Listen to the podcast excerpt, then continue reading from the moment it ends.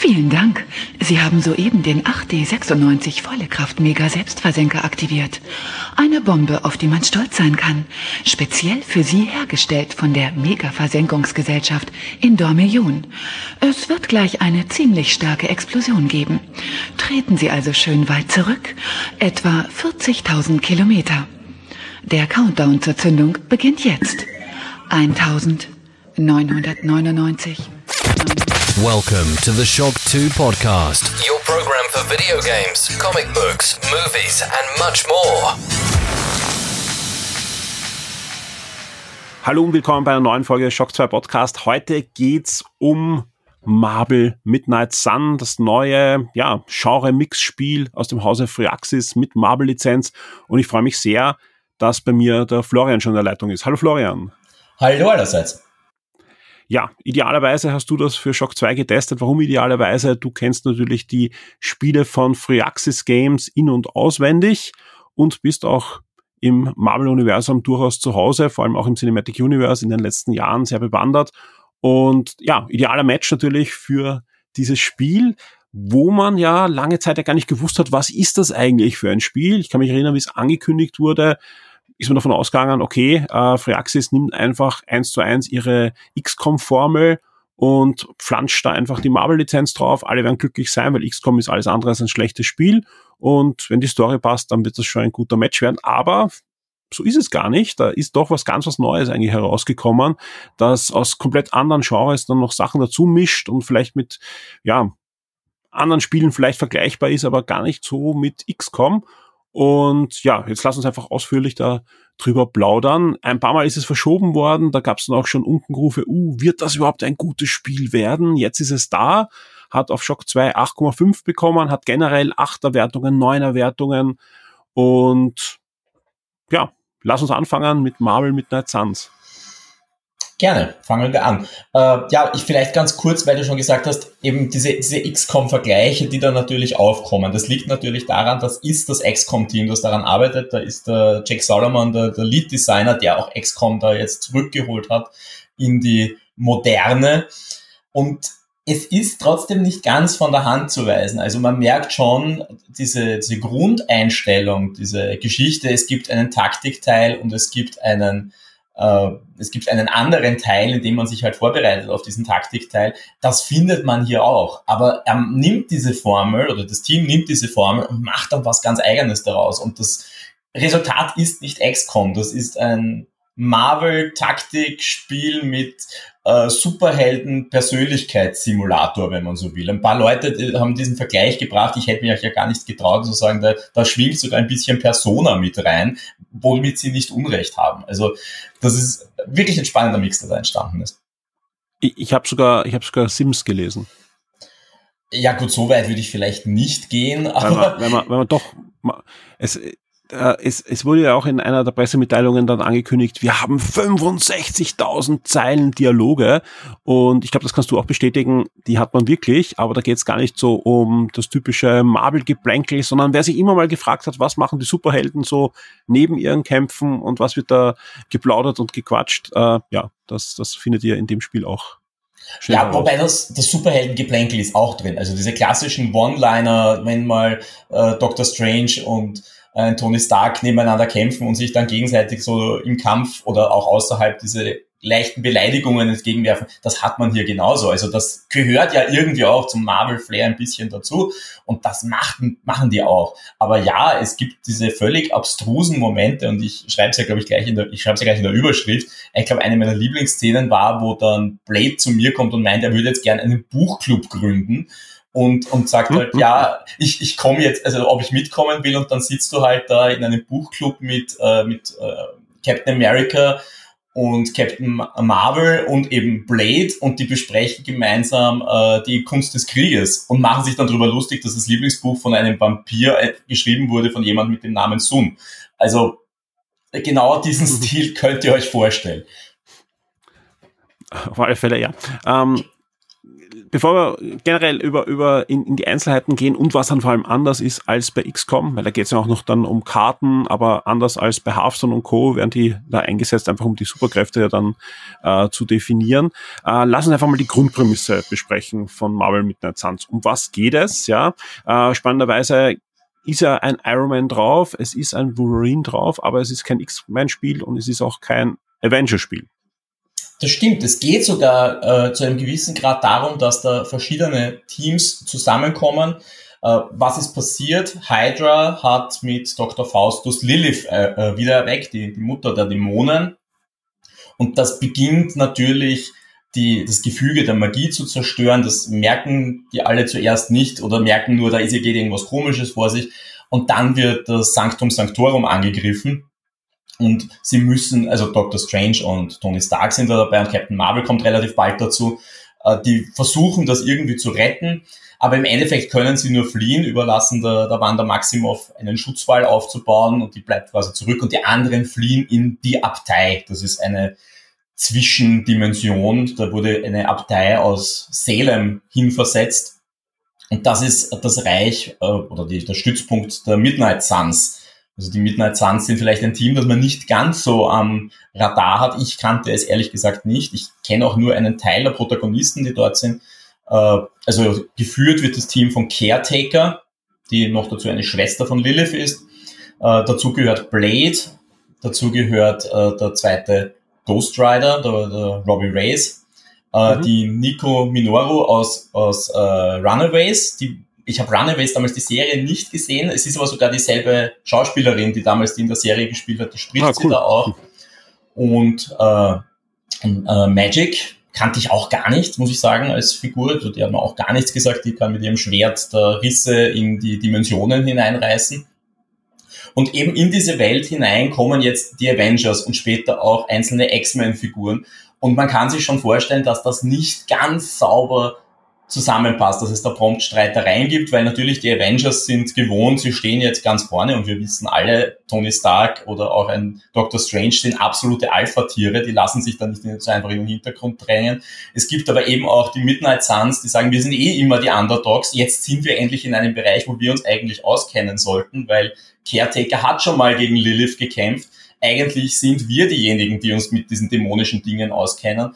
Und eben dann kommen irgendwann noch die X-Men dazu und das kann eben nicht funktionieren. Das ist wirklich so ein dysfunktionales Superheldenferienlager, was da entsteht. Und wir sind mittendrin als Hunter. Das ist eine neue Figur, die ist extra für diese, äh, dieses Videospiel entstanden. Hunter kann man äh, mit einem, so einem leichten Charakterbaukastensystem, also Aussichtssystem eigentlich, also man kann das Aussehen steuern und das Geschlecht selbst erstellen und ist der Sohn oder die Tochter von Lilith, wurde aber von Caretaker aufgezogen und ist eine Waffe gegen Lilith. Man weiß nicht ganz genau, ihm oder ihr ist es halt schon mal gelungen, Lilith zu schlagen. Seitdem ist er, ist er quasi tot in einem Sarg gelegen und jetzt erwacht er wieder und muss diese, diesen Kampf anführen. Was natürlich auch ein extrem cooler Story-Kniff ist. Ja? Also nicht nur, dass ich da eine Möglichkeit habe, einen eigenen Marvel-Charakter ja mitzudefinieren, ja, und, und ähm, da hineinzuschlüpfen und, und auch da eben die, die, die, die, ja, die, die Kräfte und so weiter mitzudefinieren, sondern äh, dadurch, dass er mehrere hundert Jahre, glaube ich, sogar geschlafen hat, ja. Ja, äh, 100 Jahre, ja. Hat sie natürlich auch die letzten 100 Jahre nicht gecheckt, was im Marvel-Universum so los ist, ja. Und, und wir haben jetzt ja schon über die ganzen Gespräche und über die, die tausend Dialogzeilen und so weiter und dieses Geplänkel auch zwischen den äh, Superhelden gesprochen. Und das Schöne ist dadurch, dass sie halt oder er ja ähm, da hineingeworfen wird, also je nachdem, ob man mit einer Frau oder mit einem Mann spielt, ähm, habt ihr die Möglichkeit, da einfach ja äh, eigentlich für euch dann noch dieses Marvel-Universum natürlich auch wieder dann neu kennenzulernen. Äh, hatte oft das Problem, ja, für wem ist so ein Spiel? Jetzt, jetzt gibt's die, die Comic-Leser, die auch die Midnight Suns äh, kennen und, und, und einfach auch die ganzen eher Charaktere, die bis jetzt auch im Marvel Cinematic Universe nicht vorgekommen sind, sondern aber doch spannend sind. Wir wissen, Marvel hatte oftmals Charaktere, die auf den ersten Blick unscheinbar ausschauen, keiner kennt sie und wenn sie dann ihren Auftritt bekommen, sagen alle, hu, diese Guardians of the Galaxy oder dieser Ant-Man, die sind eigentlich ziemlich cool. Und, und, und so ähnlich ist es da auch, ja. Aber ich habe natürlich jetzt äh, Leute, die, die kennen das alles, ja. Ich habe aber auch Leute, die haben vielleicht nicht einmal die Marvel Cinematic Universe Filme gesehen, sind aber große Firaxis-Fans und denken sich, hey, Marvel ist so weit cool, ich spiele jetzt so ein Taktikspiel. Und dadurch, dass ich jetzt einen Charakter habe, der einfach nichts weiß, was in den letzten 100 Jahren oder hunderten Jahren passiert ist, ja, kann ich halt das auch als Vehikel nehmen, ähm, diese Story ein bisschen zumindest einzuführen. Und in den Gesprächen gibt es ja ur viele Anspielungen auf total viele äh, Storylines, die teilweise auch in den Filmen vorkommen, teilweise nur in den Comics. Und, und habe dann ein Vehikel, was halt nicht komplett cheesy wirkt. Ja, weil wenn ich sonst habe ich halt ständig das, okay, das wissen wir natürlich eh, dass der und der böse ist und der und der gut ist und dass die, die und die privaten Verwicklungen haben. Aber so habe ich halt ein Vehikel, wo das Ganze zumindest, finde ich, ziemlich glaubwürdig auch erklärt wird. Das stimmt. Äh, es ist auch wirklich so, ich finde gerade am Beginn des Spiels braucht man ein bisschen Geduld, weil man ziemlich bald in diese Abtei kommt. Man hat zuerst dieses explosive Tutorial, wo man wirklich mal vor allem kämpft. Und dann landet man in der Abtei und da hält einen das Spiel ein bisschen fest und fordert von einem, dass man auch mehrere Gespräche führt. Und da gibt's natürlich viele von diesen Gesprächen, weil natürlich auch einige von diesen Charakteren dann neu sind. Und da gibt's halt wirklich diese Dialogoptionen so der Marke, hey, jetzt sag mir mal, wer bist du, wo kommst du her, was treibt dich an? Und dann bekommst du halt so einen Crashkurs. Wer, wer ist diese Figur? Wer ist diese Figur? Und das kann sich schon so anfühlen nach, könnten wir jetzt bitte endlich in den nächsten Kampf springen. Auf der anderen Seite ist es natürlich genau für diese Leute, die jetzt sagen, hey, ich kenne diese Figur nicht oder ich kenne diese Figur vielleicht nur aus dem MCU, durchaus wertvoll. Weil ja, den Fehler darf man nicht machen, äh, jetzt zu sagen, naja, das sind sicher die MCU-Figuren. Erstens schauen sie gar nicht aus wie die MCU-Figuren, also die haben schon ihren eigenen Stil.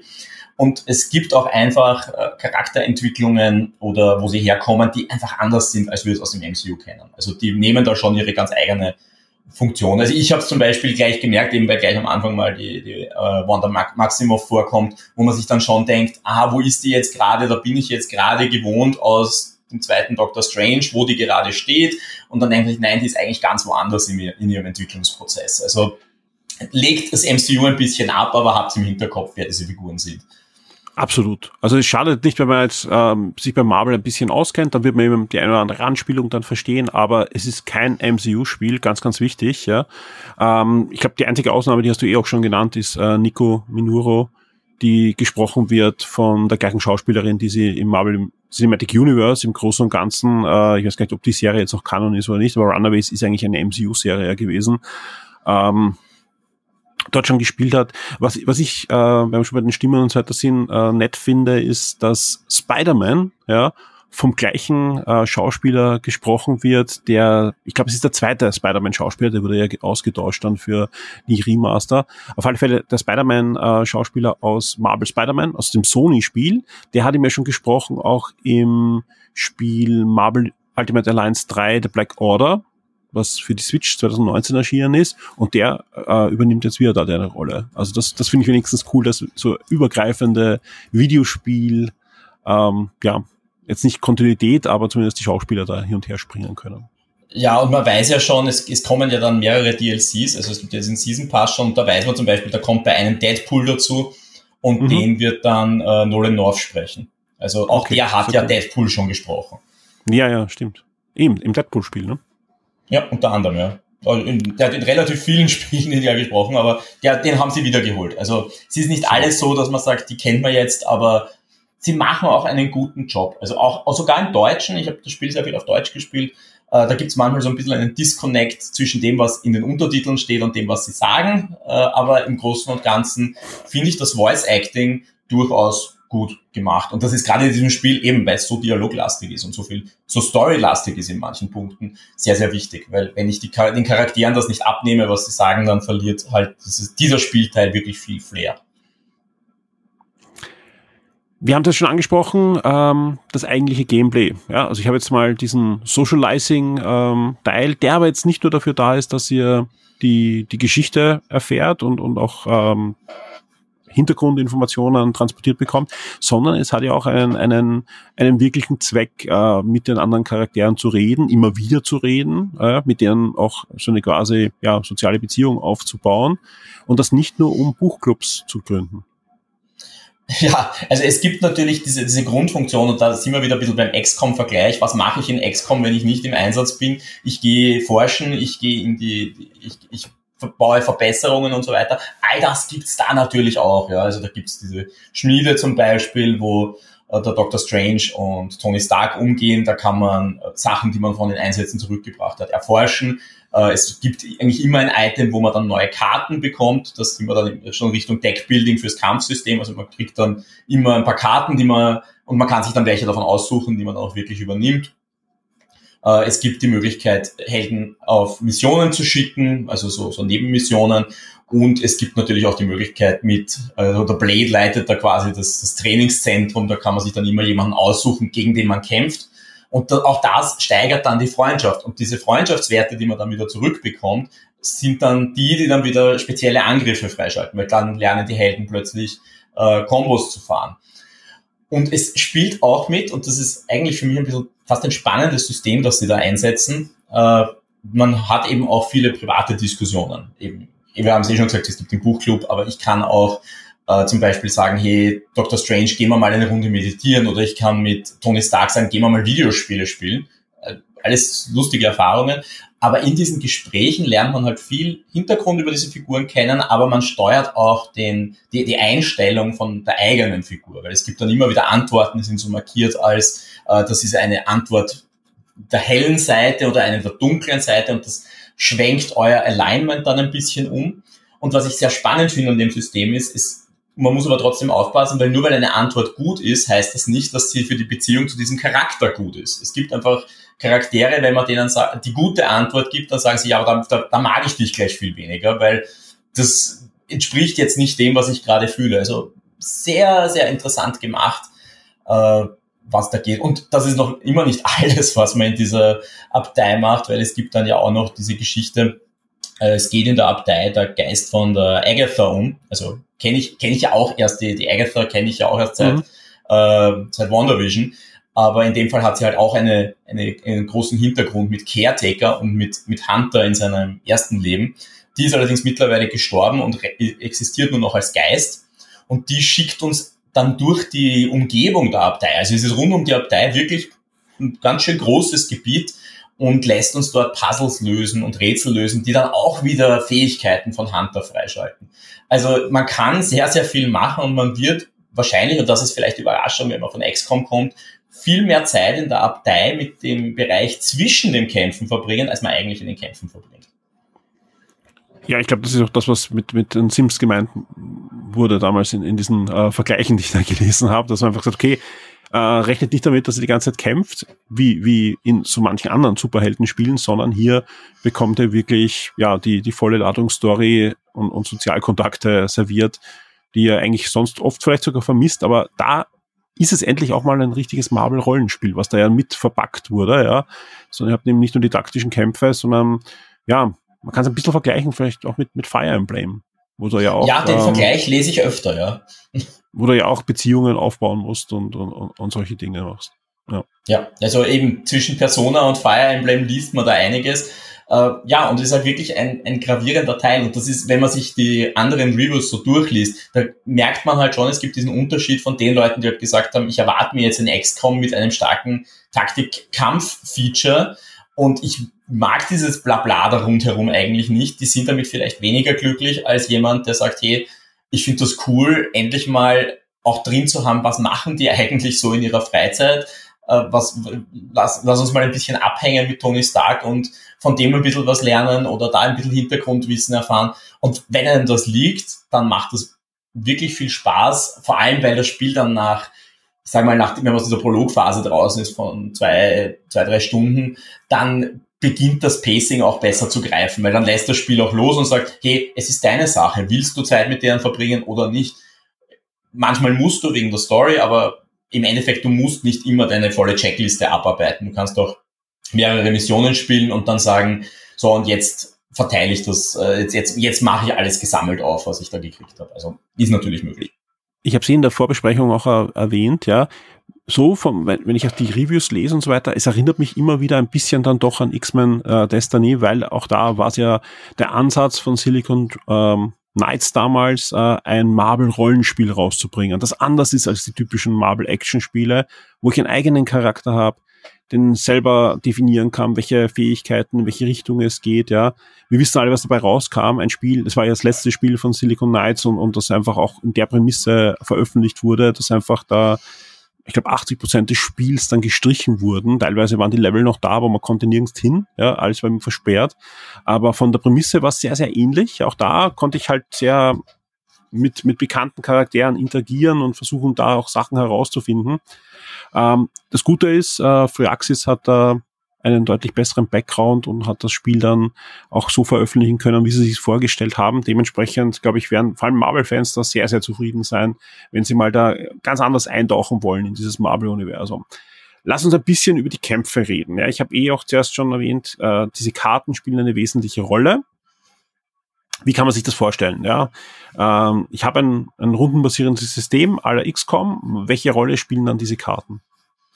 Naja, die Grundidee ist folgende. Es ist abwechselnd dein Team und das gegnerische Team dran und es ist so, dass für das gesamte Team gibt es eine gewisse Anzahl an Aktionen, die man durchführen kann. Aktionen heißt in dem Fall, ich spiele halt wirklich eine Karte aus. Es gibt eine gewisse Anzahl an Manövern, das heißt, ich kann mich bewegen, wobei man sagen muss, dass die meisten Aktionen die Charaktere sowieso bewegen. Manöver heißt halt, ich bewege mich einfach nur, ohne dass ich was mache. Dazu gibt's dann noch die Möglichkeit, einfach Karten nachzuziehen. Kann man normalerweise zweimal pro Runde. Durch das Ausspielen von Karten kriegt man dann auch noch Heldenpunkte, die man für manche Karten zum Ausspielen braucht. Und es gibt dann noch die Möglichkeit, Items einzusetzen. All da gibt's halt einfach diesen globalen Pool. Also da gibt's nicht einen pro Charakter-Pool, sondern einen globalen Pool. Und die meisten Angriffe, die ich durchführen kann, oder Aktionen, da geht es um, geht's ja nicht nur um Angriffe, dass ich draufhaue, sondern es geht auch zum Beispiel um einen Heil, äh, um eine Heilung oder um einen Buff, dass ich zum Beispiel sage, hey, dieser Charakter kriegt jetzt äh, ein, ein Schutzschild, damit er halt mehr Schläge aushält oder alle kriegen was oder ich provoziere Gegner, damit sie den Charakter angreifen, diesen spezifischen. Das passiert halt alles durch das Ausspielen von Karten. Und da sind wir halt eben bei dem klassischen Deck-Building-System. Man kann pro Charakter acht Karten aussuchen. Das klingt am Anfang ganz schön viel, weil vor allem, wenn man halt genau diese acht Karten hat und dann kommt halt irgendwann eine neue. Aber irgendwann hast du wirklich die Qual der Wahl und kannst dir wirklich überlegen, wo will ich mit diesen Charakteren hingehen? Was liegt mir von den Angriffen? Wie, wie gehe ich gern damit um? Äh, bin ich eher jemand, der sagt, ich möchte, äh, möchte starke Schläge austeilen? Nehme ich lieber die Flächenangriffe mit? Und dann muss man sich natürlich immer wieder mal überlegen, Heilung, wie viel Heilung nehme ich mir mit? Äh, es gibt auch immer ein Limit, man kann von jeder Art nur zwei Karten mitnehmen. Also jede von, von genau einer Karte, so rum. Also jede Karte kann nur zweimal im Deck drin sein. Äh, da muss man sich ein bisschen spielen, bis man seinen Spielstil herausfindet. Dazu kommt, ich darf nur drei Helden in einen Einsatz mitnehmen. Also das, das kommt auch dazu. Also ich kann nicht sagen, hey, ich nehme jetzt einfach mein mhm. super Team mit, sondern ich muss schon überlegen, äh, ja, jetzt nehme ich Captain Marvel mit und Blade und vielleicht äh, Captain America und mit denen mache ich den Einsatz. Das Spiel gibt einem immer einen Charakter vor, muss man dazu sagen. Also jede Mission hängt an einer Figur, die muss mit sein. Und in den Story-Missionen muss Hunter mit sein. Also in allen anderen Missionen muss, muss man einen Hunter, also seine eigene Figur, nicht mitnehmen. Und das heißt natürlich, irgendwann wird sich so ein bisschen das Dream Team herausbilden, aber, aber es ist trotzdem sinnvoll, die Balance zu finden. Ja gut, und das eigentliche Kampfsystem, ja, das basiert dann darauf, spielt eure Karten aus und überlegt euch gut, was ihr erreichen könnt. Weil diese Karten haben natürlich nicht nur einen Schadenswert, der halt sagt, so, ich mache jetzt 27 Punkte Schaden. Auch ganz wichtig, es gibt da keinen RNG oder irgendwas in, in man weiß genau, diese Karte macht so viel Schaden. Das kann man alles durchkalkulieren, wenn man das möchte.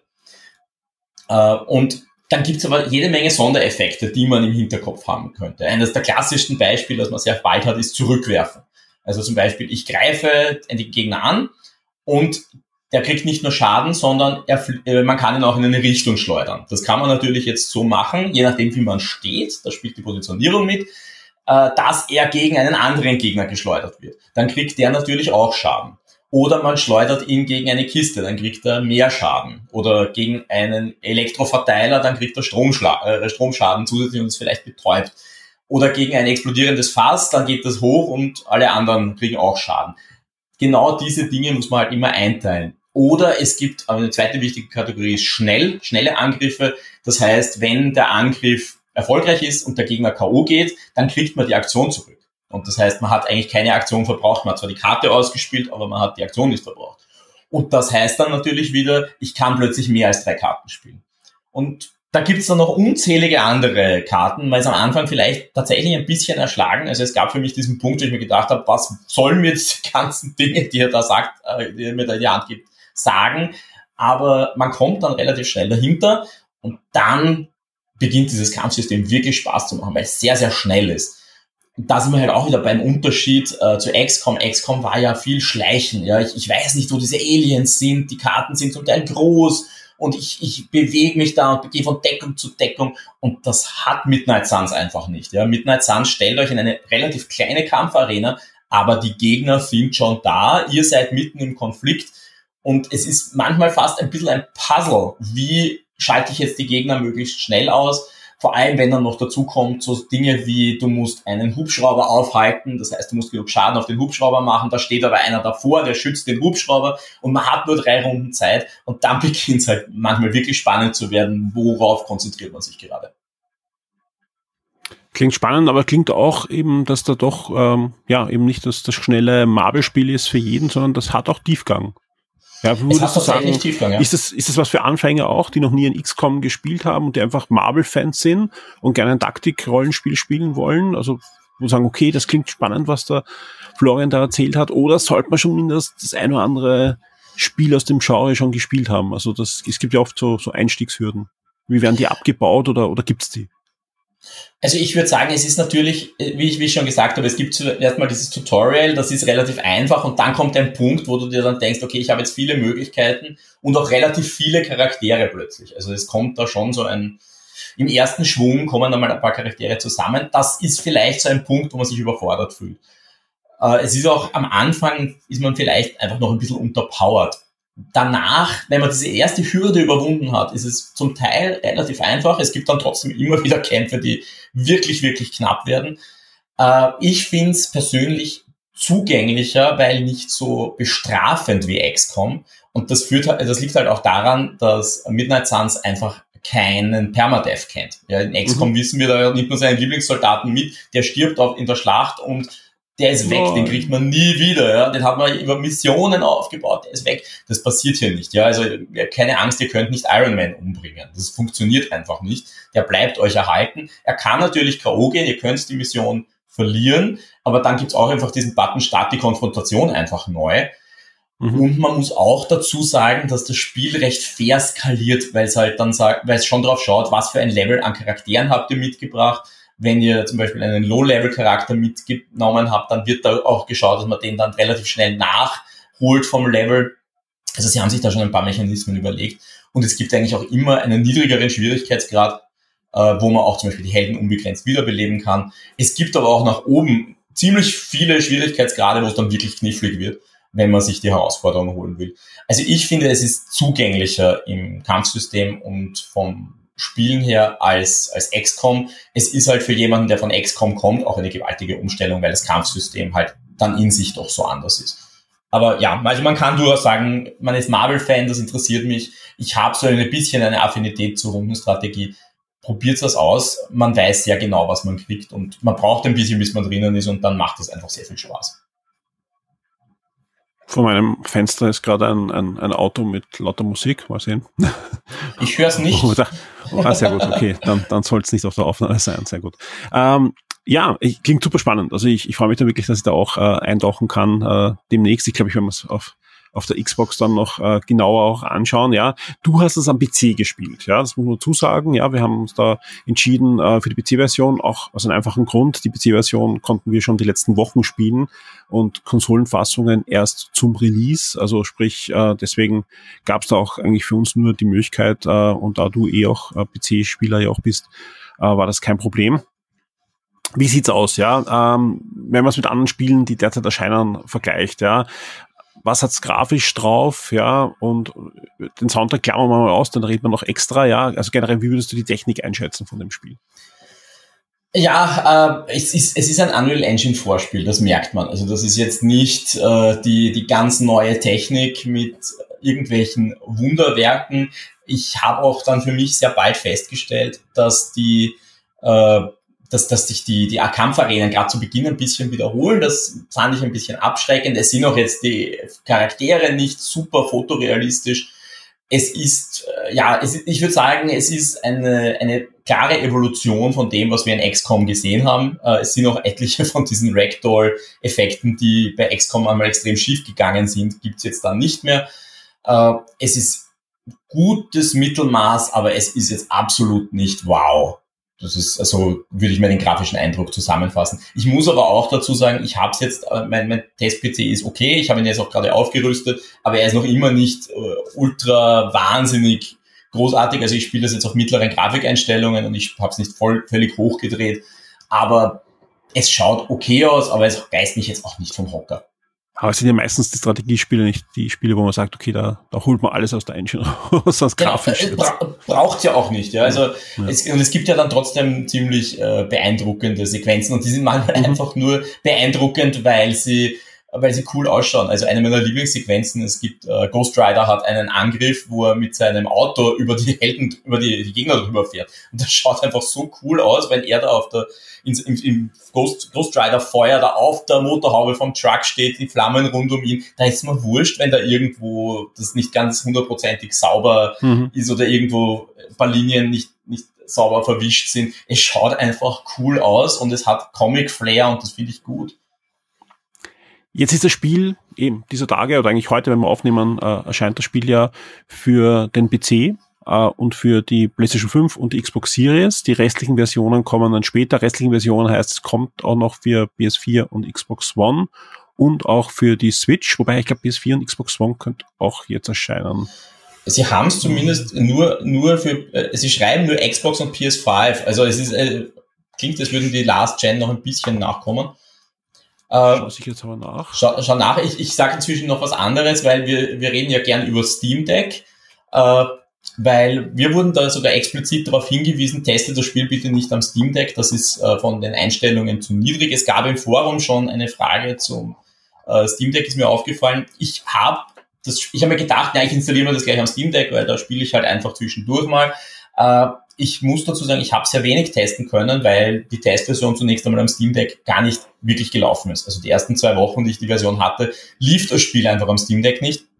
Äh, es lief dann kurz vor Release, also kurz bevor ich meinen Test geschrieben habe eigentlich, ist es dann nach einem Patch doch am Steam Deck gegangen.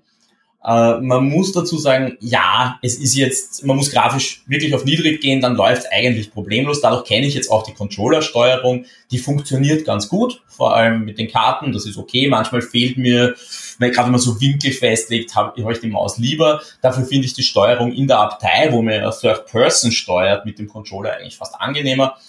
Äh, ja, es ist, es ist kein Wunderwerk der, äh, der Technik auf, also wie, es am Steam Deck laufen könnte. Da habe ich schon bessere Umsetzungen gesehen. Ich hoffe einfach, dass man da ein bisschen nachpatcht. Aber im Endeffekt das Einzige, was wirklich absolut scheußlich läuft, ist das erste Unreal Engine Logo. Da habe ich mir gedacht, oh, ich kann gleich wieder aussteigen, wie ich gesehen habe, wie das ruckelt. Danach lief das Spiel eigentlich gut. Also, ja. Ja, muss man abwarten. Muss mal sehen, vielleicht auch wenn die, wenn die Switch-Version kommt, dass man dann noch in der Steuerung noch ein bisschen was ändert auf, auf dem Steam Deck und so. Das, das muss ich alles zeigen. Ähm, ich habe jetzt nachgeschaut, ja, du, du hast absolut recht, PS4 und Xbox One waren eigentlich angekündigt, dass sie gleichzeitig kommen, ist jetzt auch nach hinten verschoben worden, ist auch gut. Ich glaube generell und drum wundert es mich auch nicht, dass am Steam Deck noch nicht so perfekt läuft. Ich glaube, die haben noch ein bisschen Optimierungstroubles äh, mit, mit schwächeren Versionen, ja. Weil, weil sonst von dem, was das Spiel ist, was es kann und Unreal Engine äh, 4 und so weiter, äh, da das läuft auf einer PS4 und auf einer Xbox One und auch auf Steam Deck sollte es eigentlich tadellos funktionieren. Gerade so ein Strategiespiel wäre ja auch was für Steam Deck. Ähm, ja, aber muss natürlich dann besser angepasst werden. Ich, ich sehe gerade in letzter Zeit, was ich gespielt habe am Steam Deck, ja, Dark Tide, ein Spiel, wo ich nie damit gerechnet hätte, dass es irgendwie auf dem Steam Deck überhaupt läuft, ja, läuft perfekt. Oder auch die ganzen Sony-Umsetzungen, die ja grafisch extrem aufwendig auch sind. Also egal ob Uncharted jetzt oder äh, Spider-Man, Miles Morales und so weiter, das läuft alles, ja, perfekt auf dem Steam Deck.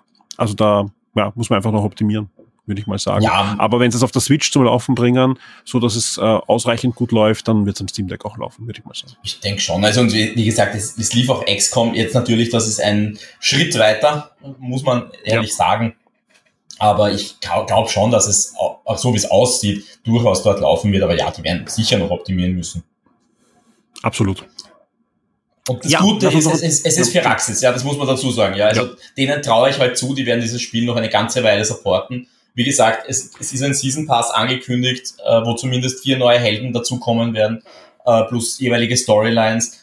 Äh, da wird, also da, da, wird sich schon noch was tun. Ja, also die werden dieses Spiel jetzt nicht rausstellen und sagen, so, und jetzt interessiert es uns nicht mehr, sondern wir sehen es ja bei Spielen wie, wie Civilization 6, wo noch immer neue Sachen angekündigt werden. Und ich mich langsam frage, wo bleibt Civilization 7? Könnte sie nicht langsam mal daran arbeiten?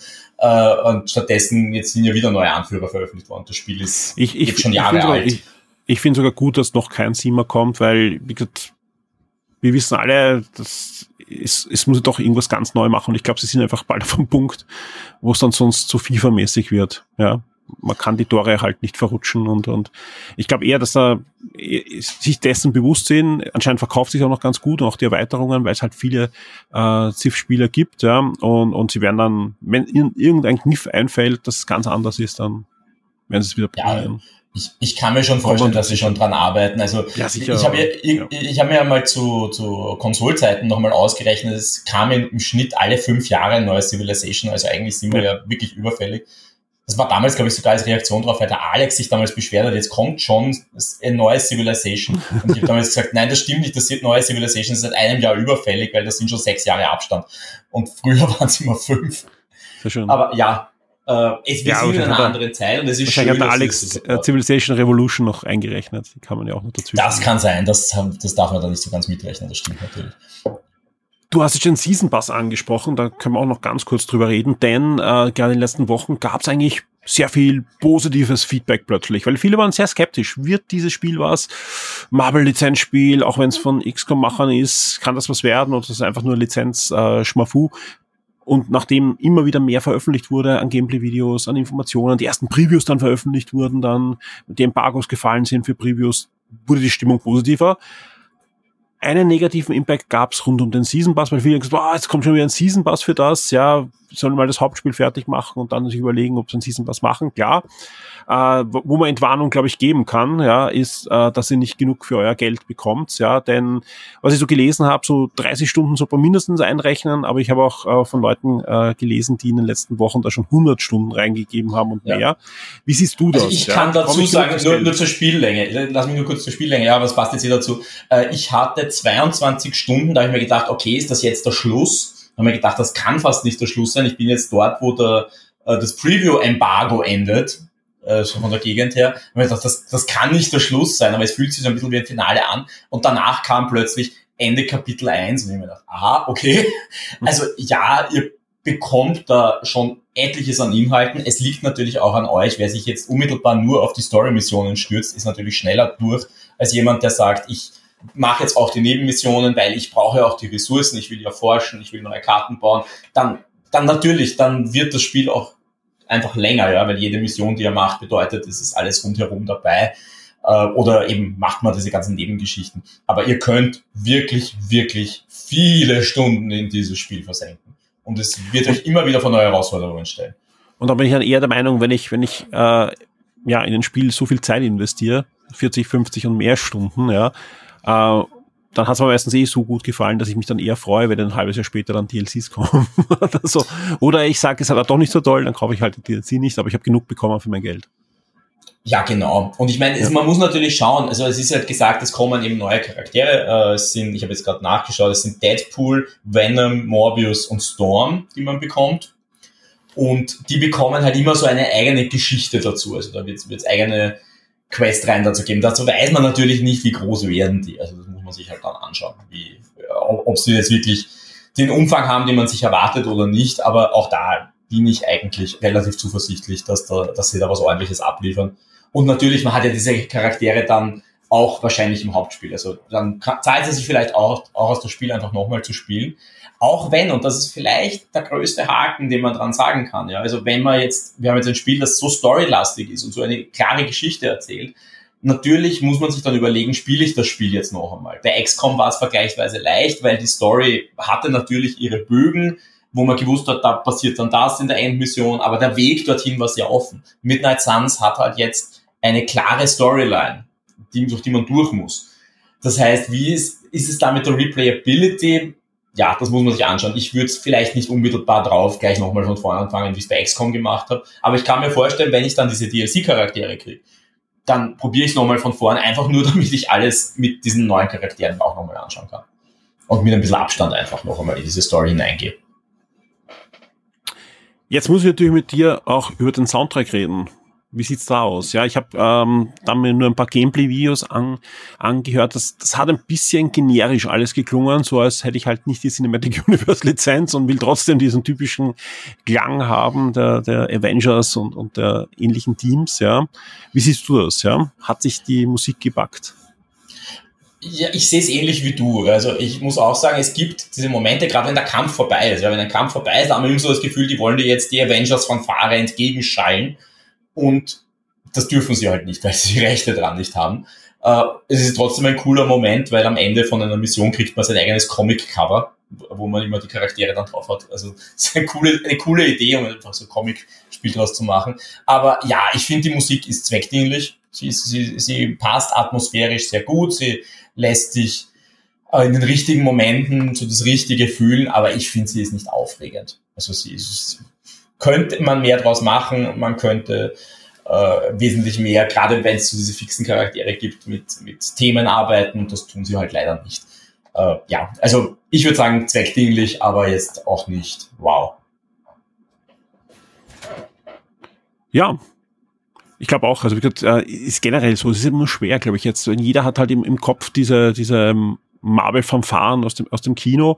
Ich, es, es war ja am Anfang auch so, ich finde zum Beispiel den Soundtrack von Marvel Spider-Man fantastisch, ja, aber auch selbst der muss genau das, äh, dieses Kunststück vollbringen, dass er sowohl die Spider-Man-Musik nicht nutzen darf äh, und, und auch nicht Avengers und so weiter und, und, und dann aber ähnlich klingt. Hat er, haben sie es extrem gut hingekriegt, ja. Ich finde auch da jetzt, äh, auch Marvel mit der Suns, die Musik passt schon, ja, das, das ist Marvel, aber ja, es ist, man muss halt aufpassen, da, äh, wo, wie, wie, wie sehr man sich an irgendwas anlehnt, ja, weil muss man ja auch nicht, ja. Das ist halt immer Sachen, diese Charaktere, äh, ich, ich habe auch wieder da Kritiken gelesen, das fand ich schon beim Avengers-Spiel äh, äh, seltsam, ja, der Tony Stark sieht eher aus wie der und der Schauspieler und nicht wie Robert Downey Jr. und so weiter und sagt, ja, aber es gab, es gab einfach Iron Man schon lange vor dem, dem Kinofilm und, und klar kennen die meisten ihn jetzt aus dem Kinofilm, aber das heißt nicht, dass das Spiel sich 100% an das anlehnen muss und ganz im Gegenteil. Ne? Ja, es muss Gerade neue Charaktere im Mittelpunkt doch stehen. Ne? Also. Ja, wobei es natürlich, es hängt schon stark dran, dass man jetzt diese, diese, diese Lead-Figuren, diese Klasse, diese großen Figuren mhm. einmal kennt. Äh, die müssen natürlich authentisch dargestellt werden. Lustigerweise, ich glaube, der, wo ich mir am meisten gedacht habe, der schaut völlig anders aus als Bruce Banner. Also da habe ich mir gedacht, okay, was ist mit dem passiert? Der schaut einfach nicht aus wie, wie das, was ich jetzt zu einem Bruce Banner im Kopf habe, aber auch eben bei allen anderen. Also der Captain America hat also ein ziemlich rundes Gesicht plötzlich. Ja. Also passt natürlich zum Muskelberg, aber er, ist einfach anders, als man ihn jetzt vom mhm. MCU gewohnt wäre. Aber das ist auch okay, die sollen sich distanzieren und eben, das ist es ja auch in der Musik. Auch die Musik, es ist nicht MCU, soll es nicht sein, äh, hängt da überhaupt nicht drin. Äh, also es sind ja auch die Kostüme zum Beispiel. Ja, ein Wolverine rennt halt rum, wie er im Comic aussieht.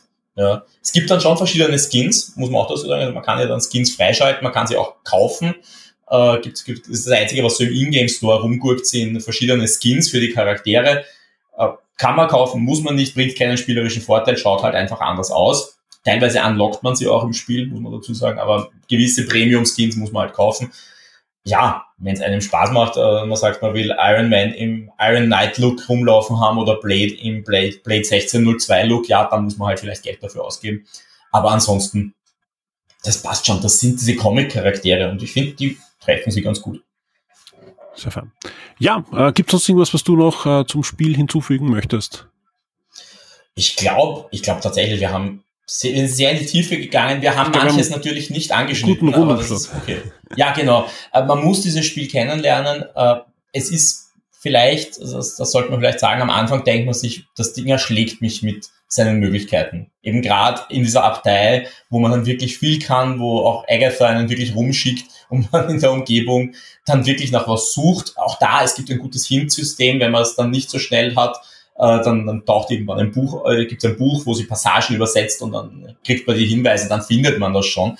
Äh, lasst euch vielleicht nicht zu so sehr davon stre äh, stressen. Das ist so mein Tipp. Ich habe immer versucht, die gerade diese Agatha-Aufgaben äh, möglichst schnell zu erledigen und habe dann für mich festgestellt, dann gab es irgendwann diesen Roadblock und da ging es einfach nicht weiter. Ja? Also da, da hätte ich mir viel mehr Zeit lassen können, weil vorher da wäre ich nicht, ich komme sowieso nicht weiter. Ja, und dann kann man sich das Pacing auch selber machen. Lasst euch davon nicht stressen. Es gibt ein paar lästige Aufgaben oder ein paar, paar Dinge, wo ich mir denke, das könnte man optimieren. Zum Beispiel, wenn man ja in, die, in der Abtei dann immer zur Schmiede rennt und dort seine Sachen aufmacht und dann zu den nächsten zwei Stationen läuft. Da würde ich mir schon manchmal wünschen, dass das auch über ein Menü geht und dass man sagt, so, klick, klick, klick, klick, klick, das sind meine Standardaufgaben fertig. Aber ist halt nicht so, ja. Aber es, es ist okay, es ist okay. Äh, man hat vielleicht auch die Gelegenheit, dazwischen mal ein bisschen in Superlink reinzuschauen. Superlink ist Facebook für Superhelden, gibt's da drin auch. Äh, es ist wunderbarer Fluff, also wo, es wirklich auch so Sachen, Daily Bugle-Meldungen gibt mit den Kommentaren der Helden. Ist lustig zu lesen. Le lest euch wirklich die Texte durch. Ja? Also ne nehmt euch die Zeit, auch bei den Heldenmissionen zum Beispiel gibt's dann Beschreibungen, mit welchen Helden, die im Spiel gar nicht vorkommen, sie zusammengearbeitet haben äh, gibt zum Beispiel dann so, so Ski-Halt-Referenzen oder so weiter. Sehr lustig. Äh, lest euch das durch. Macht, macht wirklich Spaß. Äh, verfallt, verfallt nicht so sehr in die Versuchung, ich will jetzt den Text überspringen. Kann man nämlich auch, aber es geht einem was. Sehr fein. Das klingt ja wirklich ein Spiel, auf das ich mich jetzt auch freuen kann. Äh, schöne Schlussworte von dir. Florian, vielen, vielen Dank äh, für für deine wirklich tolle Zusammenfassung. Wir haben da wirklich, glaube ich, glaub ich, echt einen schönen Rundumschlag äh, hinbekommen. Es gibt natürlich auf der Shock 2 Webseite auch noch dein Review zum Nachlesen. Das Spiel ist ab sofort erhältlich.